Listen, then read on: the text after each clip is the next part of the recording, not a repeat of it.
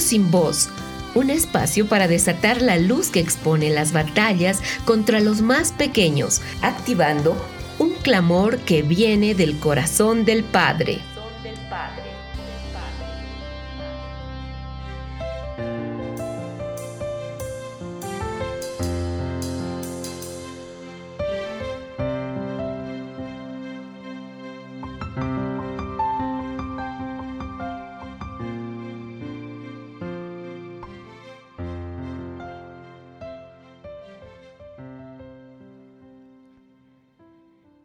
Un saludo muy especial para toda la audiencia a la que el Señor convocó para sintonizar este programa. Creemos que hoy Dios quiere compartir algo muy importante que hay en su corazón con cada uno de nosotros. En nuestro programa anterior les compartimos sobre Kosovo, una nación con heridas abiertas, y les compartimos cómo crecen los niños en medio de odios y divisiones heredadas Oramos para que el Padre sane esta nación y a su iglesia allí presente. Desde Colombia los bendecimos. Yo soy Lorena Beltrán, acompañando a Ángela Narváez en esta nueva emisión de Niños sin Voz. ¿Cómo estás, Angelita? Hola, Lorenita. Un saludo para ti y para toda la audiencia.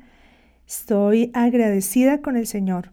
Definitivamente es un privilegio que el Padre nos da el poder saludarlos y estar de nuevo unidos con ustedes para ser guiados por Dios a esos lugares donde la tiniebla se ha levantado en contra de los niños, porque Él quiere que su iglesia conozca lo que está sucediendo.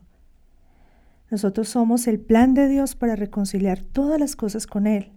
Somos los llamados a manifestar su reino. Algo que a muchos de nosotros se nos ha sido revelado es que hoy podemos ir en el Espíritu de Cristo a cualquier nación y lugar para proclamar su resurrección. Y, saben, esto arde como un fuego en nuestro corazón, especialmente cuando el Espíritu nos encamina a historias como las que vamos a compartir en este programa. Hoy hablaremos de los niños Rohingya, la mayor etnia declarada apátrida en el mundo. Los militares prendieron fuego a nuestra casa y luego comenzaron a matar gente con machetes. Hombres, mujeres y niños, a todos. Huimos y no regresamos jamás. De camino a Bangladesh me adentré en una aldea abandonada en busca de comida. Me encontré un gran depósito de agua y quise coger agua para el camino, pero al acercarme Vi al menos 50 cadáveres flotando en el agua. No podré olvidar el olor de las casas ardiendo ni la imagen de los cuerpos hinchados. Es un horror que nunca olvidaré. Este es el relato de Hosan, un niño de 12 años que comparte la ORG Save the Children, como las de Hakim, un hombre de 41 años que contaba que cuando los militares llegaron a su aldea, los obligaron a meterse en la casa o de lo contrario les iban a dar una paliza. Así que él entró con su esposa y con sus cuatro hijos a la casa. Luego los militares prendieron fuego con ellos dentro. Él, su esposa y dos de sus hijos lograron salir, pero perdieron en el fuego a los otros dos. Al salir, corrieron lo más rápido que pudieron y mientras la gente intentaba escapar, los militares los atacaban con machetes. También en ese camino se escuchaban muchas historias de niñas y jovencitas que habían sido violadas públicamente por varios soldados cada vez. Dicen que algunas se desmayaban, otras eran asesinadas. Las pocas que escapaban iban llorando y caminando con dificultad por las heridas que les habían provocado. O la historia de la familia que fue separada por los militares que se llevaron a todos los varones, a los padres y a los hijos jóvenes. Una madre con cinco niñas quedó en la casa, que luego prendieron fuego junto a toda la aldea. Ellas lograron escapar, pero dicen que el olor a la carne quemada y los gritos quedaron totalmente grabados en ellas. Durante quince días caminaron hasta la frontera Cuentan que a veces se desmayaban del hambre, del acedo, del cansancio. En la frontera tenían que cruzar en barco y estaban tan llenos que la madre pudo entrar solamente con dos de las niñas a uno de los barcos. Las niñas más pequeñas fue las que pudo tomar. Y en otro barco subieron a las otras tres de 10, de 12 y de 12 años. Pero cuando ella llegó a Bangladesh no pudo encontrar a sus hijas. Alguien le dijo que el barco en el que venían se había volcado, pero nunca se ha sabido qué sucedió con ellas. Está también la historia de Rajimol, un niño de 10 años. Él dice, hace unas seis semanas los militares atacaron la aldea en la que vivía mi familia. Dispararon a mi padre delante de mí y murió al instante. Huí con mis vecinos y mi hermano mayor. No sé qué fue de mi madre. Caminamos descalzos durante cuatro días y tenía los pies llenos de cortes. No teníamos ni agua ni comida y hubo momentos en que tuve que arrastrarme de lo débil que estaba. Al cruzar a Bangladesh había mucha gente en la frontera y perdí a mi hermano entre el tumulto. La policía me llevó a uno de los campos de refugiados y ahora vivo aquí. Y aquí él se refiere a los espacios seguros para la infancia de Save the Children. Antes había otros niños, pero los otros ya se han reunido con sus familiares. Y dice este niño, soy el único que queda aquí. Me siento muy solo y echo mucho de menos a mi hermano. Ojalá estuviese aquí conmigo. Y estos son solamente algunos relatos de los muchos relatos que podemos encontrar acerca del sufrimiento que los niños Rohingya y sus familias han tenido que sufrir en medio de este éxodo hacia Bangladesh. Tenemos muchas más historias y muchos detalles, ¿verdad, Lorena? Así es, Angelita. De hecho, los que han oído cuentan que han visto niños ser víctimas de una brutal violencia sexual, asesinados y maltratados de forma indiscriminada. A innumerables personas les han negado la ayuda humanitaria. Encontramos muchos testimonios de niños que cuentan que se han visto envueltos en atrocidades, han presenciado masacres o se los han llevado para violarlos. Han visto y experimentado cosas que ningún niño debería ver y muchos han quedado profundamente traumatizados. Lo que vive este pueblo es una situación de emergencia infantil y el testimonio de Josán y todo lo que vamos a compartir hoy levanta la voz de los niños Rohingya hacia la iglesia. Pero también estamos levantando la voz hasta los celestiales con el claro mensaje que Dios no tolerará más estas atrocidades. Amén, Lorena. Bueno, les contamos, amables oyentes, que los Rohingya son una etnia que vive en el norte de Birmania, ellos son musulmanes y por esta razón son perseguidos y expulsados al país vecino Bangladesh, a los campos de refugiados de Cox's Bazar. Llevan décadas sufriendo represalias constantes, pero desde el 2017 los ataques han aumentado. Birmania no los considera ciudadanos y actúa con ellos con una violencia extrema que incluye torturas, violaciones y asesinatos. Ellos cruzan la frontera por miedo a morir y se van con las manos vacías. Llegan desnutridos, exhaustos y traumatizados. Y se encuentran en este campamento donde deben vivir además hacinados en unas chocitas. Uno puede mirar por internet, eh, simplemente googlear eh, eh, Cox Bazar y va a poder ver cómo es este campamento. Es inmenso y la gente vive en unas chocitas con muy malas condiciones higiénicas y dependiendo totalmente de la solidaridad internacional y local. Escuchar estas atrocidades nos hace preguntarnos por qué. Así que Lorena, tú vas a contarnos un poco de la historia de este país y esto nos va a ayudar a ir contextualizando.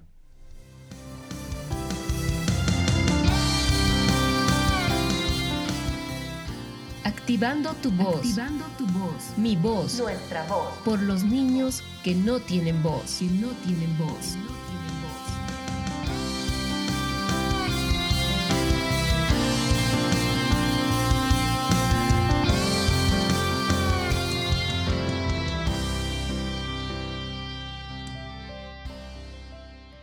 Birmania o Myanmar es oficialmente la República de la Unión de Myanmar y es el país más grande del sudeste asiático. Su frontera norte es con China, al lado este con Laos y Tailandia, y al oeste se encuentra la India, Bangladesh y el Golfo de Bengala. Tiene alrededor de 54 millones de habitantes y la religión predominante es el budismo con más del 80%, seguido del catolicismo con un 7%, el islam un 4%, hinduismo 1.7% y el cristianismo con aproximadamente el 1%. El nombre Birmania significa fuerte y rápido y fue la denominación que le pusieron los británicos durante la etapa de dominación colonial que duró desde 1824 hasta 1948. Este nombre fue cambiado por los militares en 1989 a Myanmar, que significa tierra de birmanos, por considerar despreciable la intervención de los británicos en la identidad del país. Pero este nombre no es reconocido en todo el mundo. Birmania tiene la dictadura militar más larga del planeta, y es una dictadura socialista militar que desde hace 58 años tiene el control del país. En 2011, tras la celebración de dos elecciones y la victoria de la oposición, sería de esperar que la democracia hubiera llegado por fin a Myanmar. Sin embargo, el ejército sigue teniendo demasiado peso en la gestión del país y el sufrimiento de los rohingyas es un claro síntoma de ello. Así es, Lorenita, y es que el panorama de gobierno en este país es muy confuso. En Birmania hay tres poderes en el gobierno y hay un cuarto poder que opera desde la comunidad. El primer poder de gobierno es el Tatmadaw, que es el ejército y sin duda es la institución con mayor poder e influencia que controla la totalidad de las instituciones del país. Supuestamente, como tú comentabas, en 2011 cae la dictadura militar, pero esto solo fue en el papel, ya que aunque hay presidente elegido, los militares siguen controlando fronteras y la política de seguridad interna del país, todo esto sin depender o responder a ningún órgano estatal. Y bueno, el segundo poder, entre comillas, sería el presidente elegido, pero realmente él no tiene una incidencia en la administración del país. Hay una mujer muy importante en la nación, Aung San Suu Kyi. Ella en 1991 recibe el Premio Nobel de la Paz por haber hecho frente a los militares. Ella tuvo que pasar 15 años bajo arresto domiciliario y eso la convirtió en un símbolo internacional de resistencia pacífica frente a la opresión. Sin embargo, para el 2016, ella se convirtió en la líder facto de su país, anunciando la supuesta apertura a la democracia del mismo y convirtiéndose en un faro de falsa luz en Birmania. Actualmente los mismos países que la levantaron como ejemplo hoy la juzgan por su completo silencio cómplice ante el genocidio rohingya. Ante las acusaciones internacionales, ella respondió, se han cometido algunos excesos con los rohingya, pero yo no soy una Madre Teresa. Imagínense lo que es el corazón de esta mujer.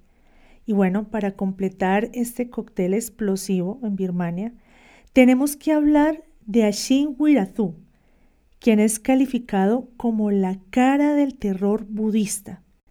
Y esto como que nos hace boom en la cabeza porque siempre pensamos en los budistas como gente pacifista, como gente que no hace daño y escuchar acerca de terror budista es, es algo muy sorprendente. Ashin es un monje, tiene 43 años y él promueve una visión extremista del budismo que busca la limpieza étnica, ya que para ellos la pureza consiste en no mezclarse con otras naciones o religiones. Es decir, para ellos el birmano es budista y no hay otra manera de ser birmano. Este también es un líder del movimiento nacionalista 969 que se opone a la expansión del Islam y otras religiones en la nación. Como monjes, dicen tener la misión de evitar que Birmania caiga en manos del Islam.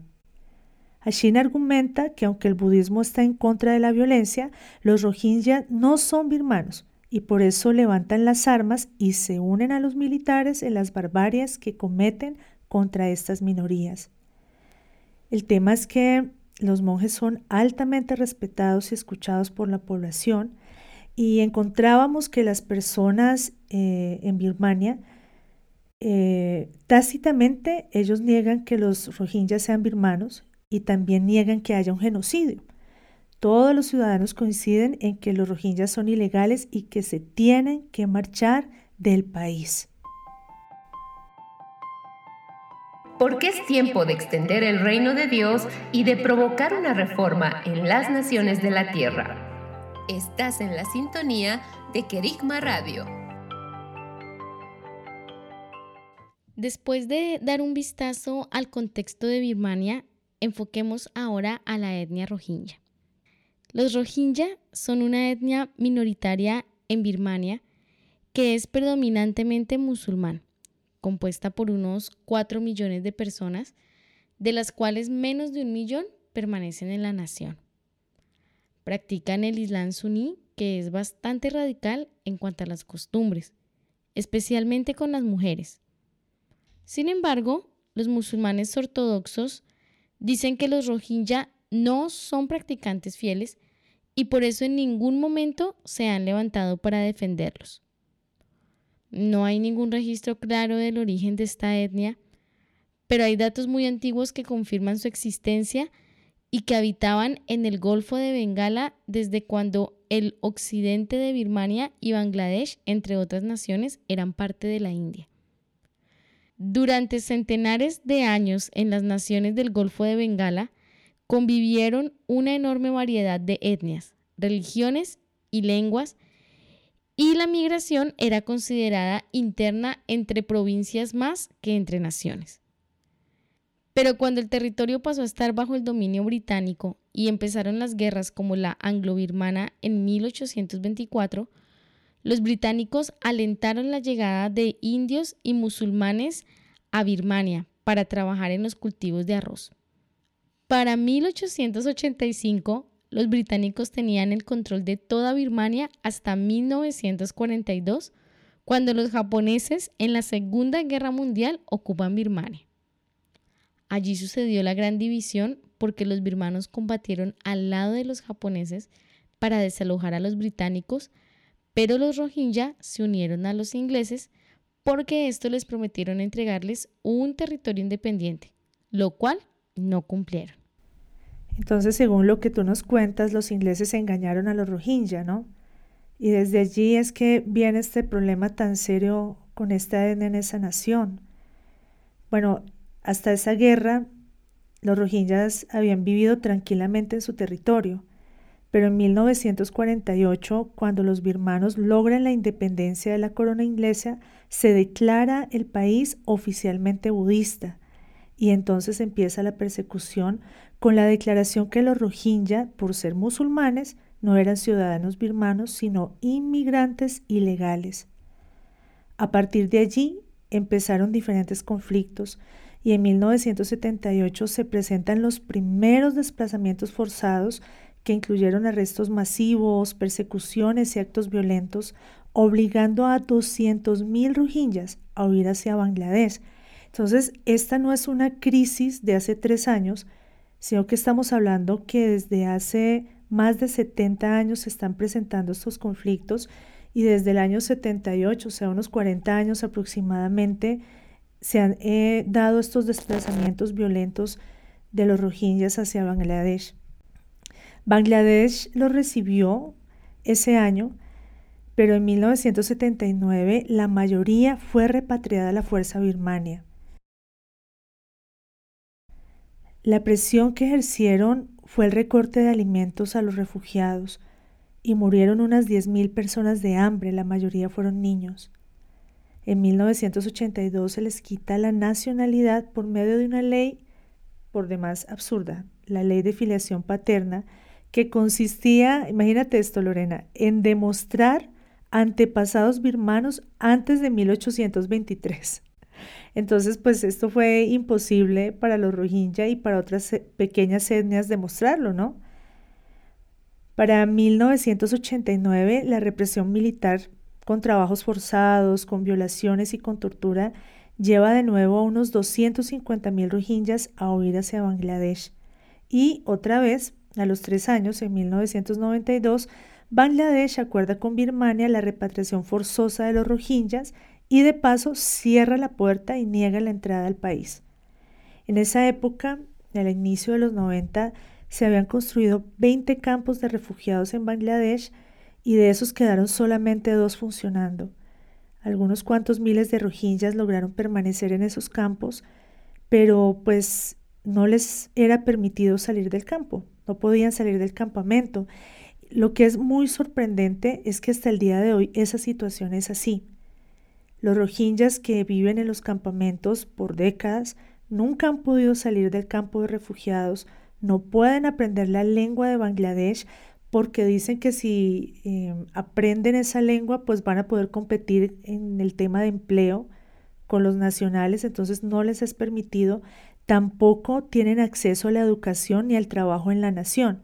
Entonces, todo lo que ellos puedan desarrollar deben hacerlo por sí mismos en los refugios la situación realmente ha permanecido igual en ese refugio. Conocimos la historia de un hombre que llegó para ese tiempo al campo siendo un pequeño niño y 30 años después continúa allí. Imagínate esto, llegó de niño, estamos hablando de tres décadas, su vida entera la ha desarrollado, se casó y sus hijos han nacido dentro de ese campo de refugio que si bien ellos se sienten más seguros allí que en Birmania, de todas maneras se convierte en un tipo de, prisión, ¿no? Porque no pueden salir ni pueden desarrollar vida por fuera de ese campo. Sí, es, es, es tremenda la imagen. Realmente no se imagina uno cómo un niño puede pasar tanto tiempo dentro de un lugar así y llegar a tener familia y todo. Es, es muy complicada la, la figura. Te cuento también que entre el 2012 y el 2015, más de 112 mil rohingyas huyen hacia Malasia. Luego, en el 2016, se levanta un grupo insurgente entre los rohingyas con el objetivo de tomar justicia por sus manos, denominado Ejército de Salvación de los Rohingyas. Sus siglas son ARSA. Unos 300 hombres de, de este grupo atacan puestos fronterizos y asesinan a nueve policías. La represión que se desencadenó por parte de los militares de Birmania trajo un nuevo éxodo de 87 mil rohingyas hacia Bangladesh. El 25 de agosto del 2017, el ARSA vuelve a atacar 20 puestos de policía y asesina a dos oficiales. A partir de ahí, el ejército responde con operaciones de limpieza. Obviamente nos referimos a limpieza étnica, ¿no? Incendiando pueblos, masacrando a cientos de personas y produciendo un éxodo sin precedentes. Más de 700 mil personas huyeron en pocos meses a Bangladesh. De nuevo los gobiernos acuerdan repatriar a la población, pero esta vez no hubo forma de lograrlo. Los rohingyas se niegan a volver por temor. Se estima que a la fecha más de un millón y medio de rohingyas viven como refugiados en al menos ocho naciones. Arabia Saudí, Emiratos Árabes, Pakistán, India, Tailandia, Malasia, Indonesia y Bangladesh, donde está el Cox Bazar el campo más grande de refugiados del mundo con al menos 800 mil personas. Esto es muy tremendo y, tenemos que resaltar que respecto a los niños en Birmania no hay distinción. O sea, los niños son tratados como adultos cuando el ejército los ataca. No tienen misericordia de los más pequeños. Además, el propio Estado no los protege, no protege a los niños y nos dábamos cuenta que muchas veces son los propios civiles los que llevan a cabo ataques contra los rohingyas. Los niños entonces acaban sufriendo la misma suerte que los adultos y no hay quien los proteja en cuanto a las autoridades birmanas. Los niños rohingyas que aún viven en Birmania no tienen documentos, ni sus padres tampoco, porque desde 1948 se dejaron de expedir certificados de nacimiento y nacionalidad. Entonces, al no tener documentos, no pueden acceder a los servicios de salud, no pueden asistir a la escuela y sencillamente es como si ellos no existieran. Los que llegan como refugiados a los países que Lorenita mencionaba tampoco son registrados como ciudadanos, no son acogidos como ciudadanos y los niños que nacen en esos países tampoco son registrados. De hecho, en la India, en Malasia, en Pakistán, en Arabia Saudita y en Tailandia, los rohingyas han sido declarados como inmigrantes ilegales y les están persiguiendo para expulsarlos del país. En Bangladesh no tienen permitido salir del campo de refugio y tampoco se les reconoce como ciudadanos. Solo en Indonesia los reciben y los ayudan, pero desafortunadamente es muy lejos, es peligroso llegar allí a través del mar. Nos llamaba mucho la atención que Indonesia los reciba y los ayuda, porque recordarás, Lorena, el avivamiento de Indonesia, ¿no? Hay un semillero muy precioso de la palabra y de la iglesia en, en esa nación y nos bendijo mucho, nos dio mucha esperanza saber que esta nación los está recibiendo, los está ayudando y esperando que también en ese lugar pues les sea revelado el Padre a todos estos inmigrantes. Los niños y las familias de esta etnia son rechazados en su nación, se les ha negado la posibilidad de pertenecer a algún lugar. Por eso, los medios internacionales dicen que los Rohingya son un pueblo apátrida, y nada más contrario al diseño de Dios para el hombre. Nosotros rechazamos ese término, rechazamos esa identidad falsa que la tiniebla ha puesto sobre este pueblo. Adicionalmente a esto se suma la tragedia de miles de niños huérfanos que perdieron a sus padres en los ataques, también en los caminos o en el mar mientras huían. Se estima que al menos 15.000 niños llegaron a Bangladesh solos en el 2017 Llegaron en estado de orfandad y en completo desamparo. Estos niños son constantemente víctimas de trata de personas y de abuso sexual. Entonces vemos que el sufrimiento es muy grande para llegar y para ser aceptado en los campos de refugio. Se les permite entrar en el campo y la verdad es que muchas ONGs los están ayudando, están haciendo el mejor esfuerzo, pero siempre se quedan cortos. El tema es que el gobierno de Bangladesh tampoco los quiere allí y continuamente están buscando la forma de repatriarlos. Y bueno, realmente los Rohingyas no quieren volver porque sienten miedo. Incluso leíamos en una entrevista a una niña que decía, prefiero que me maten aquí antes de volver. Esta respuesta parece muy impresionante de una niña, pero mira que el consejero de salud mental para Save the Children comentó al New York Times que actualmente se enfrentan a una crisis de salud mental con los niños. Esto se debe a lo que ellos han presenciado en su vida a Bangladesh. Claro, es que con todo lo que hemos escuchado, los traumas tienen que ser muy profundos, ¿no? Claro, imagínate toda la, la crueldad y la maldad que han visto los niños. Aparte, decíamos que el ejército no tiene distinción, los tratan igual que, a un adulto. Entonces esto, esto es muy fuerte, los niños viven con sensación de terror constante, pues todo esto que han vivido les ha ocasionado daños cerebrales y psicológicos.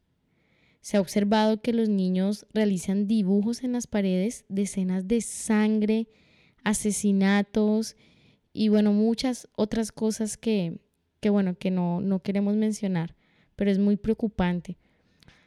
También preocupa la posible radicalización de los menores en los campamentos.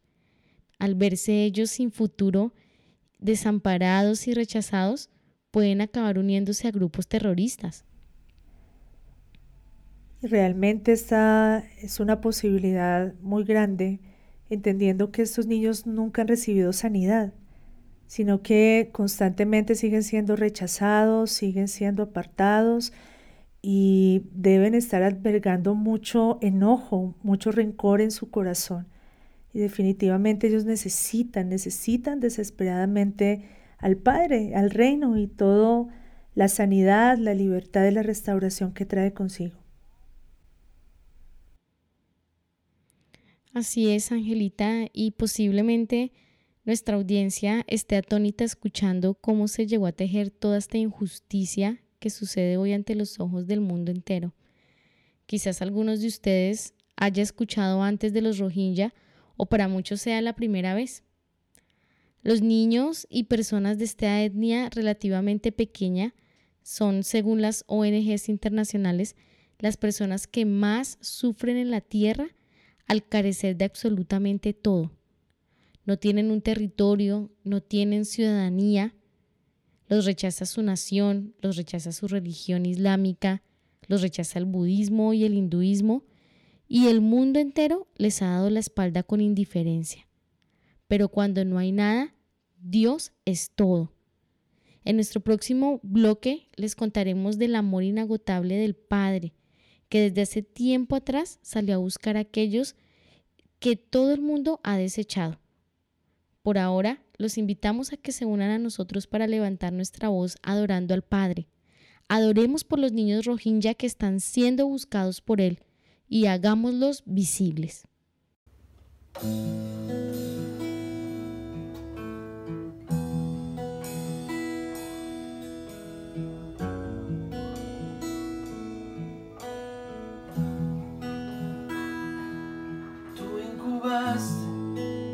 espíritu en tu interior. Tú me formaste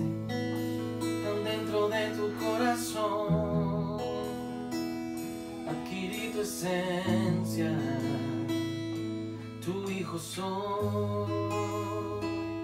Adquirí tu esencia, tuyo es mi corazón.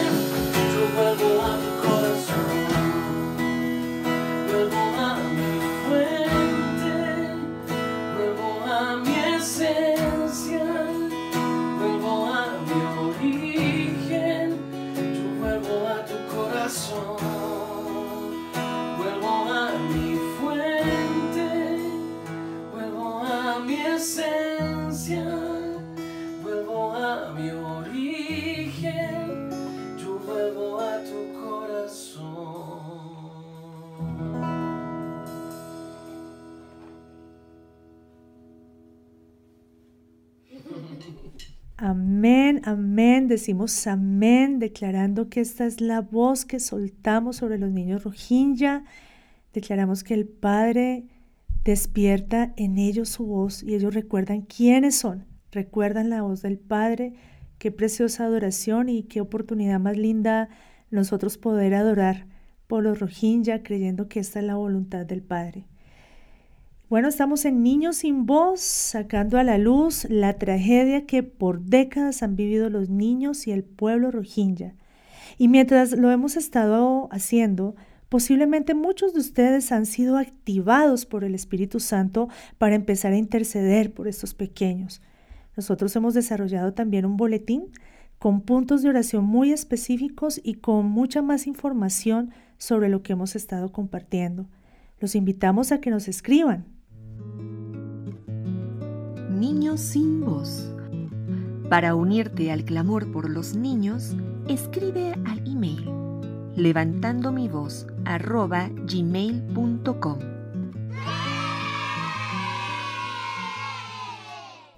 Bueno, Lorenita, entramos a la parte maravillosa de este programa, la parte que he estado esperando Siempre parte de la misión que nosotros tenemos es exponer las obras de las tinieblas, pero qué poderoso es también poder hablar de las maravillas de nuestro Señor, de ese amor de Padre que se compadece del oprimido y sobre todo ese amor entrañable que Él tiene por los niños. Así es, Angelita. Realmente lo más lindo de este programa es poder encontrar lo que el Señor dice acerca de estos pueblos, porque eso hace que todo este panorama oscuro sea iluminado con esas palabras que Dios tiene para ellos. Ahora, es muy importante en medio de todo esto eh, que hay una historia de salvación para el pueblo birmano y para los Rohingya. Y esta historia inició en 1813 con un joven que llegó a ser uno de los primeros misioneros comisionados en la historia de Estados Unidos. Adoniran Hudson, quien llegó ese año a Birmania junto a su esposa, fueron uno de los primeros enviados. Ella se llamaba Nancy. No había nada del Evangelio en aquella tierra, por lo que la primera misión de Adoniram y Nancy fue aprender la lengua y empezar la traducción de la Biblia al birmano. Pero en 1824, recordemos que se desata la guerra entre Birmania e Inglaterra y casi todos los hombres occidentales fueron encarcelados como presuntos espías. Y esto incluyó a Hudson, quien fue encarcelado durante 19 meses y solo por los cuidados de su esposa pudo sobrevivir.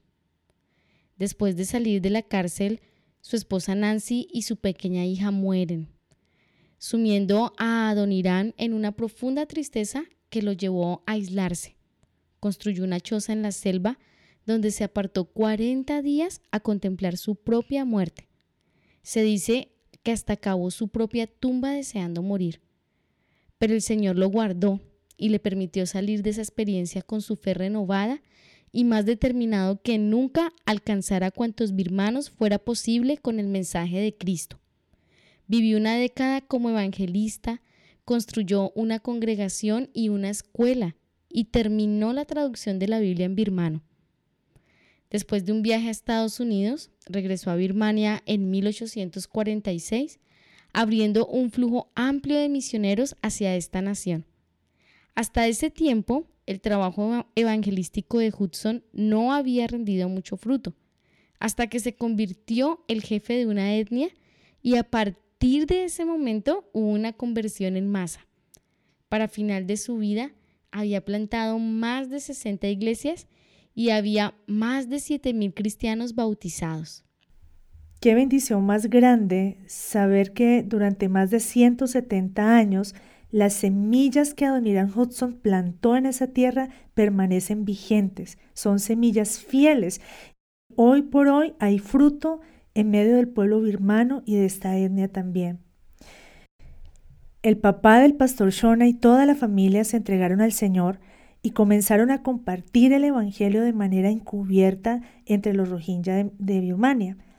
Pero para el 2015 tuvieron que huir del país ante la persecución no solamente por su etnia, sino también por su religión. La familia se separó. El papá del pastor se fue hacia Bangladesh, donde evangeliza y pastorea secretamente en el Cox's Bazar. Y el pastor Shona, con otros miembros de su familia, huyó a la India y se instalaron en Nueva Delhi. Allí continuaron el ministerio familiar que actualmente está operando en la India, está en Bangladesh, en este campo de refugiados, pero también está en Birmania, en esta región donde viven los rohingyas. Todos trabajan y ministran de manera oculta. Nos contaba el pastor que los cristianos rohingyas sufren una doble persecución. Los persiguen los budistas de Birmania, pero también los persiguen los musulmanes rohingyas. Aún en los campos de refugiado se han levantado en contra de ellos, han cometido asesinatos, y ha sido muy difícil para ellos que sus mismos eh, connacionales rohingyas se levanten. Siendo todos perseguidos, es muy tremendo que también estén persiguiendo a los cristianos. El pastor Shona vive en un campo de refugiados cristianos en Nueva Delhi y ahí ministra con otros miembros de su familia. Está casado, tiene dos niñas pequeñas y ellos deben permanecer ocultos y no tienen posibilidad de trabajar porque desde el 2017 en la India los Rohingya fueron declarados ilegales y son perseguidos para ser deportados. En nuestra conversación con el pastor Shona nos contó que como iglesia se dedican a evangelizar a los Rohingyas diciéndoles que deben creer en Jesús para poder tener una patria y para poder ser ciudadanos del cielo. Nos dijo que tienen muy pocas herramientas y recursos, pero que sí tienen muchos sueños que han puestos en la mano del Señor para que se cumplan en el tiempo que Él lo determine. Nos dijo que los niños cristianos rohingya usualmente son perseguidos y amenazados. Es muy común eh, que niños que han pasado por experiencias tan traumáticas, los niños de esta etnia, se vuelven muy agresivos, resentidos, pero él nos comentaba que cuando un niño rohingya conoce a Jesús, se vuelve gentil, se aleja de los conflictos, porque entiende que a Dios no le agrada la violencia y que Dios lo ve todo. Entonces, en estos comentarios nosotros podemos darnos cuenta la manera en que ellos perciben a Dios. Si bien les ha llegado luz del Evangelio, es muy claro que los Rohingya, por lo menos estos que hemos conectado, todavía no han recibido la revelación del Padre. El pastor Shona nos ha dicho que enseñan a los niños la palabra de Dios, aunque solo tienen unos pocos libros del Nuevo Testamento traducidos a su lengua natal. Nos comentó que le gustaría mucho ser ayudado para aprender a enseñar mejor a los niños y está interesado en conocer materiales y herramientas. Y aunque la verdad él no nos pidió nada, es evidente que hay una gran necesidad de todo en ellos. Entonces nosotros como equipo hemos estado preguntando al Señor de qué manera podemos ayudar a esta comunidad de pastores que trabaja con los niños rohingya allí en Birmania, en Bangladesh, en la India. Y aquí lanzamos a toda nuestra audiencia esta necesidad y esta pregunta que nuestros hermanos tienen. ¿Cómo podemos ayudarlos? Quizás Dios esté entregando en este momento diseños, herramientas o recursos en algunos de ustedes para llevar el reino de Dios a los niños rohingya. Particularmente nosotros hemos estado pensando en quizás producir una serie de historias animadas en video en inglés para que el pastor Shona pueda poner los subtítulos en rohingya. Él maneja muy bien el inglés. No sé, Estamos orando y estamos anhelando y soñando y los llamamos a ustedes también a este sueño que como comunidad profética nos podamos levantar con todos los recursos que el Señor nos ha dado en estos años para compartir con estos pastores y traer a los niños rohingya las buenas noticias del reino de Dios. No solamente que Cristo los ama, sino que hay un Padre que se levanta en este tiempo por ellos.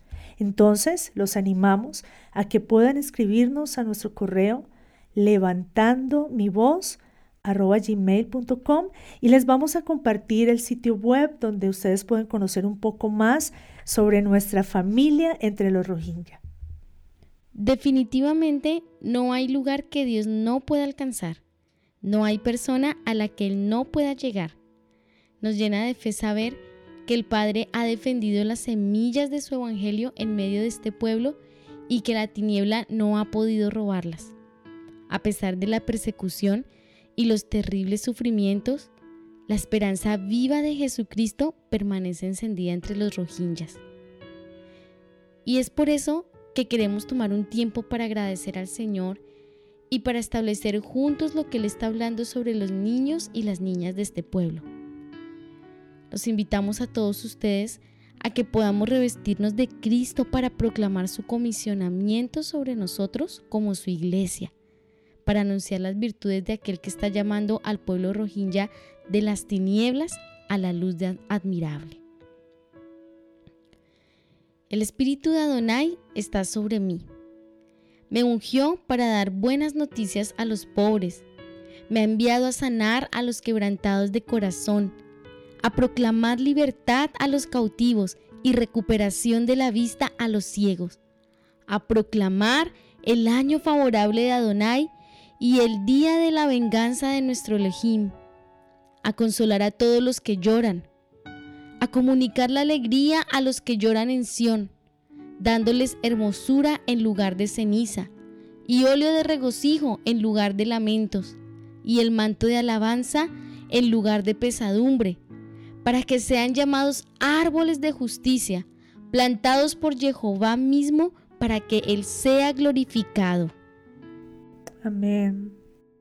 Amén y porque las maravillas de Dios no son reconocidas en el sepulcro, ni su justicia en la tierra del olvido, el guerrero formidable ha pasado la red y el trillo sobre la tierra de la injusticia, juzgando los tronos, dominios, principados y potestades. Desarraigadas están las filosofías antiguas que adoraban al sol. El camino de la luz falsa en Birmania ha sido cerrado el camino de la iluminación budista ha sido cerrado. La luz falsa de Bengala ha sido juzgada y se levanta la luz verdadera para alumbrar a todo hombre en Birmania. Esta luz expone todo. Nada puede esconderse ante su presencia. Y así como fueron removidos los tronos y dominios de falsas luminarias en los cielos de Birmania, Asimismo cae el poder y la influencia de aquellos que gobiernan injustamente, desposeyendo al pueblo rohingya de la tierra en la que fueron plantados, persiguiéndolos y exterminándolos. Del árbol de la vida tomamos frutos. Todos nosotros, los hijos de Dios, tomamos frutos de paternidad, frutos de resurrección, frutos de vida y damos a comer de estos frutos a los niños rohingya que están esparcidos en las naciones. Son frutos jugosos, dulces, llenos de vida, y mientras los comen, viene a todos estos niños la vida que Cristo conquistó en su resurrección, y sus ojos son abiertos para ver al Padre. Se escucha sobre los hijos que Cristo adereza mesa delante de ellos en presencia de sus angustiadores, que unge sus cabezas con aceite y hace que rebosen sus copas. Y asimismo, ángeles también ministran la tierra con hojas del árbol de la vida que son sanidad para las naciones. Y donde quiera que estas hojas tocan, se desata la luz y la vida. Y se escucha Alabad a Jehová porque Él es bueno, porque para siempre es su misericordia. Deambularon por un desierto solitario y sin camino, sin hallar ciudad donde vivir. Hambrientos y sedientos, su alma desfallecía en ellos. Pero clamaron a Jehová en su angustia y los libró de su tribulación y los conduce por un camino llano para que encuentren una ciudad habitable. Amén. Declaramos esto sobre todo el pueblo rohingya que conoce al Señor y que están dando a conocer al Señor en medio de ellos. Amén, amén. Tenemos un testimonio muy alto que en este tiempo, con todas las cosas que el Señor ha removido y todo lo que Él está estableciendo. Vamos a escuchar noticias muy alentadoras, tiempos de libertad, de restauración, tiempos donde Dios les devuelve su territorio y tiempos sobre todo donde el Evangelio del Reino empieza a ser proclamado, empieza a ser esparcido, a crecer y a sanar este pueblo que ha sido tan atormentado, pero que nunca ha sido olvidado por el Señor. Y leyendo sobre ellos y hablándoles a ustedes, recordábamos ese versículo que dice que aunque mi padre y mi madre me dejaren con todo, Dios me recogerá. Y entendemos que hoy Dios está recogiendo a este pueblo rohingya, a sus niños, sus generaciones, y desde las alturas sagradas lo proclamamos sobre la tierra en el nombre poderoso de Jesucristo. Amén. Decimos amén a cada palabra que el Señor ha soltado en este día para el pueblo rohingya. Y bueno, siendo así, queridos oyentes, estamos terminando ya este programa una vez más, queremos invitarlos a que nos escriban. Y si ustedes están interesados en unirse a esta intercesión por el pueblo rohingya, por favor háganlo y les estaremos enviando los boletines de oración, les estaremos dando las peticiones y también si ustedes quieren em, colaborar con el pastor y también, si ustedes están interesados en que el ministerio del pastor Shona avance allí en medio de los rohingyas, también háganoslo saber y les estaremos indicando cómo hacerlo. Dios les bendiga a todos y nos veremos la próxima semana en un nuevo programa de Niños sin Voz. Un abrazo muy fuerte y hasta la próxima. Bendiciones.